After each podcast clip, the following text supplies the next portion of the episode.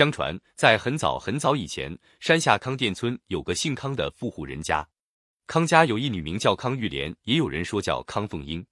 常言说，女大十八变，越变越好看。玉莲长到十八岁，出落得如花似玉，十分俊俏、美丽动人，且聪明伶俐、勤劳善良，被父母视为掌上明珠。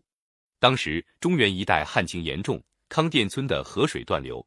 一日，玉莲姑娘拿着衣服。到河水上游的一水潭洗衣服，正在洗时，突然一个衣衫褴褛的道士站在身后，唱道：“嵩山十年九年旱，仙姑洗衣到龙潭，山下十河九断流，农家十家九家愁。”玉莲吓了一跳。那道人唱罢，对玉莲说：“出家人云游四方，下山时荆棘挂烂了道袍，请姑娘帮我补一补吧。”善良的玉莲姑娘就答应了下来。玉莲在道袍上穿了九针，便将道袍缝好。在还道袍时，道士却说：“你穿了九针，袍上还留有九根线头，请把它抽下来吧。”玉莲接过道袍，手掐不断，便用牙齿咬线头，谁知每咬一根，线头就在嘴里化了。那只九根线头在玉莲腹中变成了九个龙子。此事后话，玉莲没有在意。看到道袍上有污垢，就顺手开始洗道袍。在洗道袍时，道人关切地向玉莲问这问那。洗后，只见那道人用木杖挑起道袍，往天空中一扔，那道袍就像树叶一样向悬练峰北飘去。由于用力过猛，玉莲的红色灯笼裤子也带出水潭，飘向了红裤子崖。玉莲正感到惊奇时，身后的道人却不见了踪影。至今，悬练峰北一条沟就叫道袍沟，红裤子崖也由此而得名。且说玉莲回家后，却患了怪病，她的身体发胖，肚子一天天隆起。父亲便拉女儿去看病，医生给玉莲诊脉后，便偷偷的对玉莲父亲说：“玉莲有喜，已身怀六甲。”玉莲的父亲是十里八村很有头面的人物，不听则罢，一听就怒发冲冠，急拉女儿回家，对玉莲一顿痛打，并责问玉莲和谁干了这败坏门风、丢人现眼的事。玉莲实在冤枉，说没干件不得人的事。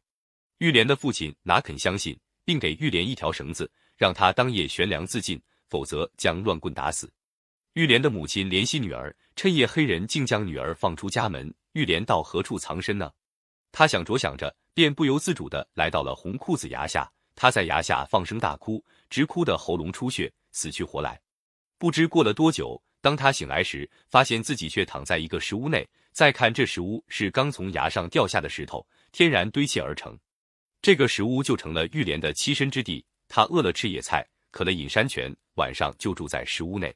玉莲的父亲听人说玉莲没死，还住在山上，就命家丁上山要抓回玉莲，乱棍打死。这天，玉莲在石屋发现自家的几个家丁手拿木棍向山上奔来，知道大事不好，慌乱中，玉莲向崖西方向爬去。玉莲来到崖前，见这里悬崖峭壁，怎么能翻过山去？这时，家丁们将要赶到崖前，玉莲顿感凶多吉少。被抓回家，不如碰死在崖前。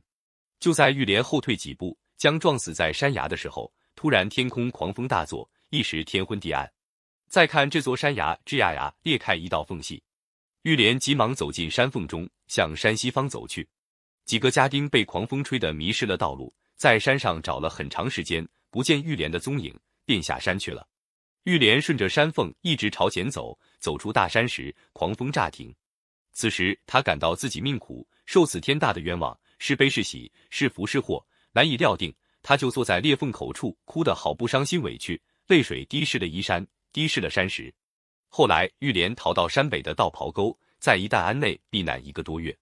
忽有一天夜里，玉莲梦见母亲因思念女儿得了大病，母女相见抱头痛哭。玉莲伤心的从梦中哭醒，醒后只觉得腹中一阵疼痛。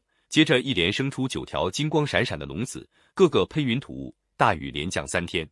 玉莲产后便升天而去。此后好多年，中原一带风调雨顺。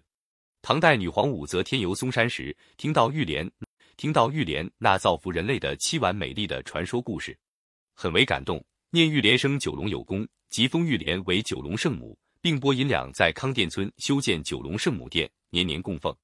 传说就玉莲石裂开的山缝。后来成了各路神仙到悬练峰下聚会时的一个通道，便叫神会门。